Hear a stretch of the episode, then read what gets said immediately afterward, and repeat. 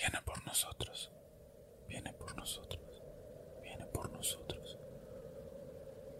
La bruja de la laguna viene por nosotros. La bruja de la laguna viene por nosotros. Viene por nosotros.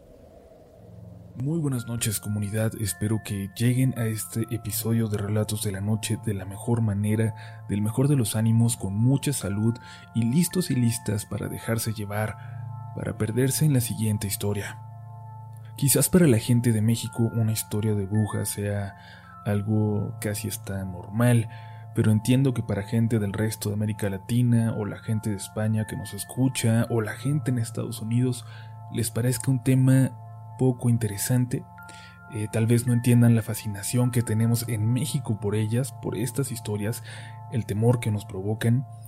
Y bueno, lo cierto es que la relación de los mexicanos con las brujas es difícil de explicar. En este país desde el que les hablamos, es casi imposible que una persona crezca sin conocer una historia al respecto, sin escuchar de una persona cercana a la que le hicieron brujería, sin tener referencias de una bruja, de una hechicera que en algún momento tuvo contacto con alguien en la familia.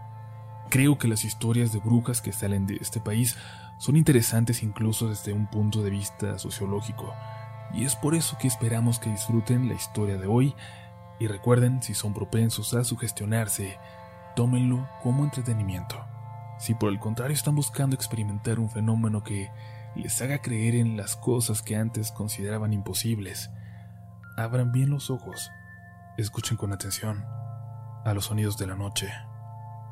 Vamos a la historia de hoy. Estás escuchando Relatos de la Noche.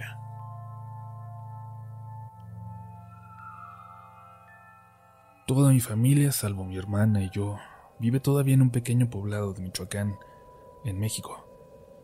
Un poblado hermoso cerca de una laguna que parece perdido en el tiempo.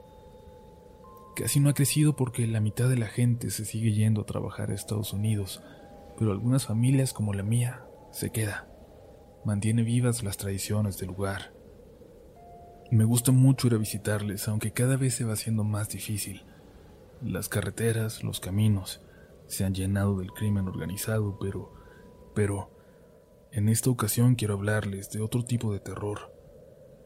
Quiero contarles la historia de la bruja de la laguna.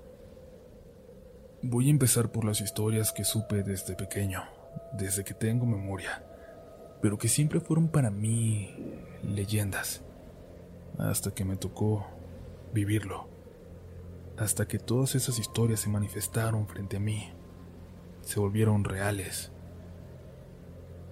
Desde entonces sé que ella existe, que es real y que viene por nosotros. Pero antes, antes empezaré por esos relatos que me contaron desde que era pequeño. Estas son esas historias. Lo primero que supe sobre aquella bruja, de la cual no podemos decir su nombre, me lo contó mi bisabuela. Tenía yo unos cuatro años, si acaso. Apenas si lo recuerdo. Ella me contó que la bruja era la tía de mi bisabuelo, hermana de su madre. Contaba que la familia empezó a notar cosas raras en su comportamiento y que encontraron en un rincón del rancho al que solo iba ella un altar al mismísimo Lucifer. Decidieron entonces tenderle una trampa, corregirla regresarla al camino del bien. La familia era muy católica, de esas cuya vida y cuyas costumbres giran en torno a ser buenos cristianos. Así que se pusieron de acuerdo entre varios para seguirla en una de esas noches de luna en que se salía y se iba con doña Isidra, la que decían que era la curandera del pueblo y con quien se estaba yendo desde hacía tiempo para ganarse unas monedas ayudándole. Sin embargo, pronto descubrirían que no le ayudaba a limpiar la casa como ella decía. Contaban que la siguieron a las dos y en un paraje lejano, por atrás de la laguna, vieron cómo las dos se agacharon y cómo ayudó a doña Isidra a quitarse las piernas. Luego aquella señora se arrastró a una velocidad sobrehumana hacia los matorrales, como si fuera un animal, una serpiente. En eso ellos se le echaron encima a la chica, que de pronto se vio rodeada por sus familiares, confrontándola a todos, gritándole, diciéndole lo avergonzados que estaban de lo que había hecho. Le quitaron todo lo que traía, todo lo que le había dado a guardar doña Isidra, y todo lo aventaron al hoyo en el que estaban las piernas, y le prendieron fuego, para que cuando aquella vieja regresara, ya no pudiera volver a la normalidad. La joven entonces empezó a suplicar por el perdón, a suplicar que le ayudaran a salvar su alma. Decía que ella no había querido hacer nada de eso, que la habían obligado. Sacó una cruz de entre su ropa y comenzó a besarla. Una bruja no podría hacer eso, repetía. Todo lo había hecho por dinero, por ayudar a la familia que le estaba pasando mal. Todos recordaron que, en efecto, en algún momento habían aceptado alguna ayuda de su parte. Eran una familia muy pobre. Cuando por fin los convenció, decidieron dirigirse a la casa de doña Isidra. Querían terminar con todo lo que pudieran encontrar, con cualquier rastro de devoción al maligno, y la chica les iba contando todo lo que iban a encontrar allí pero se quedó atrás, platicando con el tío Benjamín y su hijo Nico, primo de aquella joven.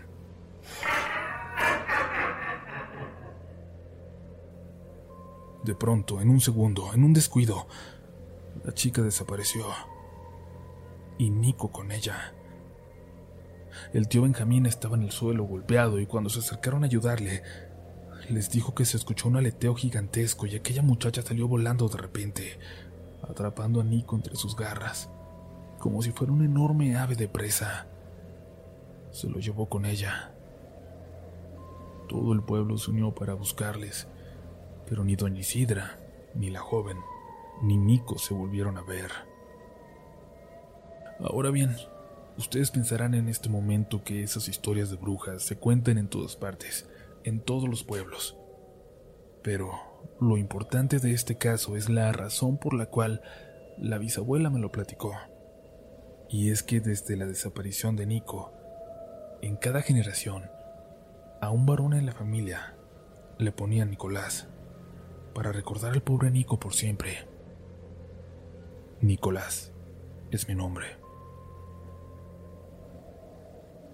Pero en realidad esa no fue la última vez que se le vio a aquella joven de la familia a aquella joven bruja que se llevó a Nico.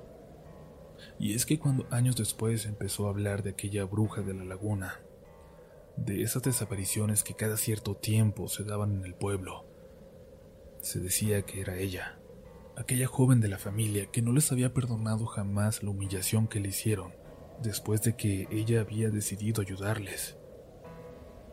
Cuenta la leyenda que desde entonces dedicó su cuerpo y alma a Satanás a eso le atribuían el aspecto, el aspecto que se decía que tenía, como si el cuerpo se le marchitara a pasos apresurados. Cada ciertos años en el pueblo, algún niño se perdía. Los hombres contaban historias de una voz de mujer que les llamaba de entre los árboles cuando regresaban del campo y les ganaba la noche. Más que una leyenda, se convirtió en un temor constante entre la gente del lugar que empezó a tenerle respeto a aquel bosque detrás de la laguna. Siempre se buscaba la forma de rodearlo, de no atravesarlo, porque todos sabían que ahí ella habitaba, y que si no se metían con ella, tardaría más en volver al pueblo, los dejaría en paz. Incluso hoy la gente de por ahí no me va a dejar mentir si escuchan esta historia. Vámonos a dormir que ya es tarde, y la bruja de la laguna viene por nosotros. Ese es un dicho que hasta el día de hoy se repite, sobre todo entre la gente más vieja del pueblo. La siguiente historia, más allá de las que llegué a escuchar de los niños del pueblo, la siguiente historia con la que tuve contacto directo fue con algo que me contó mi tía Rosario. Ella se refería siempre a una ocasión, cerca de Semana Santa, en que los adultos se habían ido a una procesión a la cabecera del municipio. Mi tía tenía 16 años y le habían dejado el cuidado de los primos, todos más pequeños. Cerca de las 10 de la noche empezaron a escuchar que algo andaba por los techos. En ese terreno del rancho había varias casitas, una para cada hermano de la familia. Y aunque no pudieron verlo, podían sentirlo. Alguien andaba ahí. Los perros de aquel entonces siempre andaban afuera, así que uno de los muchachos se fue corriendo hasta el camino para chiflarles. A los pocos segundos llegaron los cuatro. Los metieron y los llevaron hasta las casas. Los cuatro animales se quedaron muy pendientes de los techos. Lo podían oler. Gruñían. No ladraban, pero gruñían y empezaron a caminar dando vueltas alrededor de una de las casitas. Parecía que lo habían encontrado. La tía Rosario encerró a todos los primos en su casa y se quedó ya en la puerta, pendiente de lo que anduviera allá afuera. Aunque algunos pensaban en ella, nadie mencionó siquiera la leyenda, a la bruja. Preferían pensar en todo antes que en ella. Luego escucharon como algo saltó en el techo de la casita en la que estaban. Los perros ladraban ya completamente descontrolados allá afuera. Y algo caminó lentamente por allá arriba.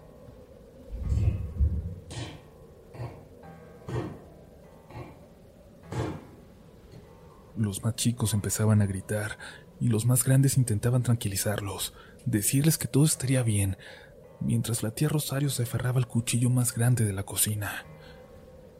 Los perros se callaron unos 20 minutos después. No se escuchó que nada caminara allá arriba más, que nada saltara. Nada, no se escuchó nada, como si lo que sea que hubiera estado allá arriba se hubiera desvanecido o se hubiera quedado ahí completamente quieta. Los más grandes se quedaron en vela toda la noche, hasta que poco antes del amanecer, gritos proviniendo del camino les llamaron la atención. La tía Rosario salió a ver. Muchachos del rancho vecino iban corriendo hacia el pueblo. Allá a lo lejos se veía un alboroto. Luego pasaron de regreso un montón de chicos corriendo hacia la laguna. Entre ellos iba un compañero de la escuela de la tía Rosario. Le preguntó dónde iban, qué tanto había pasado. Un niño robado, le contestó. Se lo habían robado de la cama cuando la mamá salió al baño del patio. Así se acostumbran tener allá, en muchas casas todavía.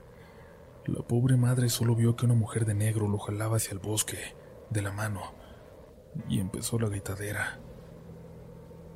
Se fueron unos vecinos a buscarlo por allá, a seguir ese rumbo, pero este otro grupo había decidido ir al lado de la laguna, a donde vivía la bruja. Esto tampoco le consta a mi tía, pero esa tarde, el amigo le dijo que habían visto a la bruja corriendo a lo lejos, metiéndose en el bosque. Al pobre niño, gracias a Dios, lo encontraron, caminando a varios pueblos de distancia, sin acordarse de qué le había pasado, de cómo había llegado hasta allá. Dicen que mi abuela tiene la experiencia más fuerte con la bruja, pero por más que trato no he logrado que me la cuente. Lo único que sé es que parece que se le metió a la casa, que ella la pudo ver ahí, con toda claridad, con la piel arrugada y completamente negra, como si se hubiera quemado. Dicen que es un reflejo de su alma, de que ya la perdió, pero Creo que lo que tengo que contarles es lo que a mí me ocurrió.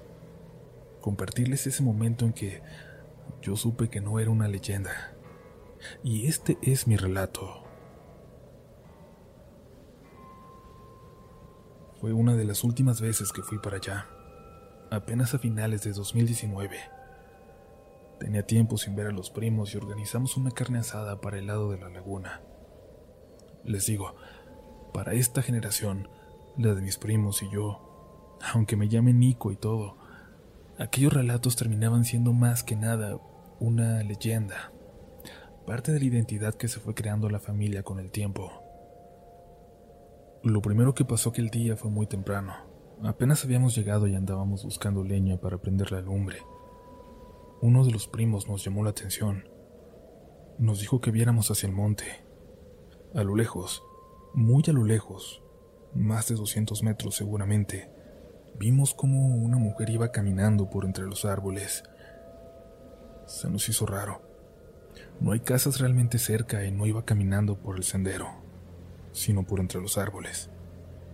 Pero luego pensamos que incluso al vernos pudo haber preferido caminar escondida, por haber visto un montón de tipos ahí tomando. Uno nunca sabe.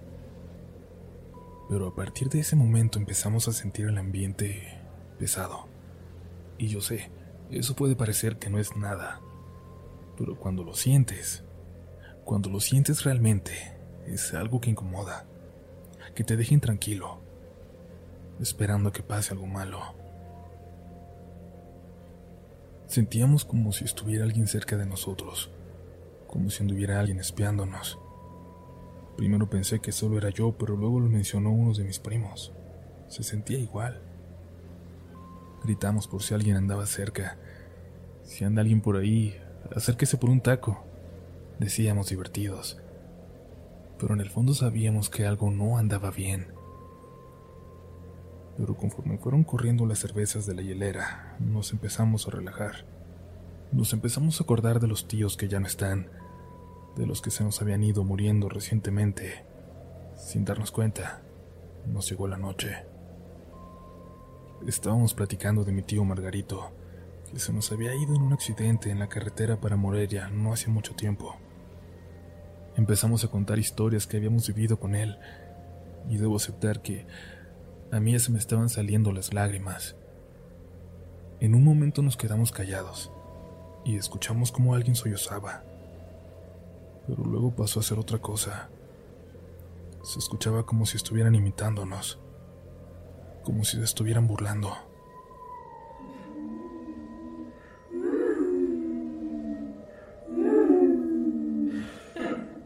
Uno de mis primos empezó a gritar groserías hacia la oscuridad, y entonces escuchamos el sonido de varias lechuzas. Pasaron volando muy cerca de nosotros. Luego se acercaron a un árbol altísimo a unos metros de donde estábamos, y parecía que las aves estaban atacando algo allá arriba.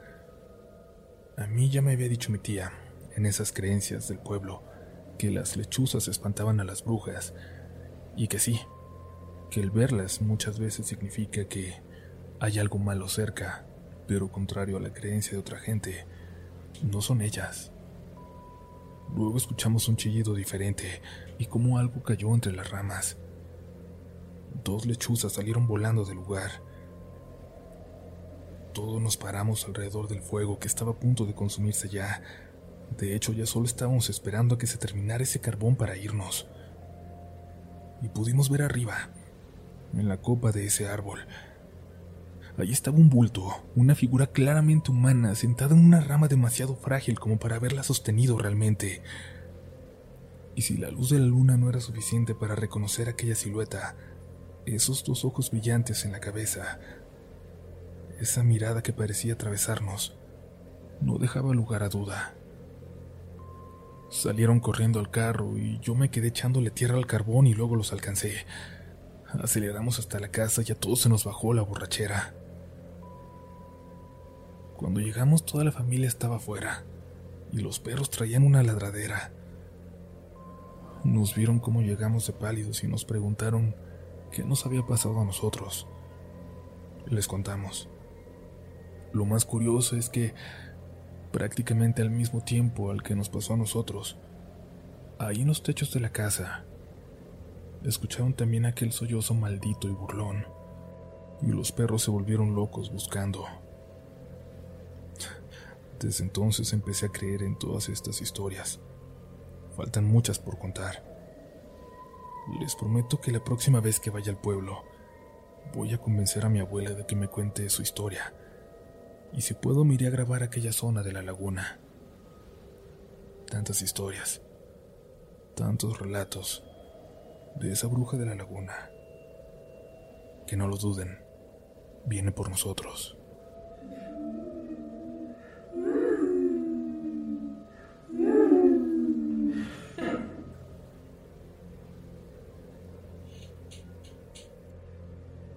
Si te gusta este contenido, no dudes en suscribirte para que estés pendiente de lo nuevo que tenemos cada semana. Síguenos también en Instagram y Twitter, donde nos encontrarás como RDLN Oficial. Y también puedes suscribirte a YouTube, donde tenemos varios relatos nuevos cada semana. Esto es Relatos de la Noche.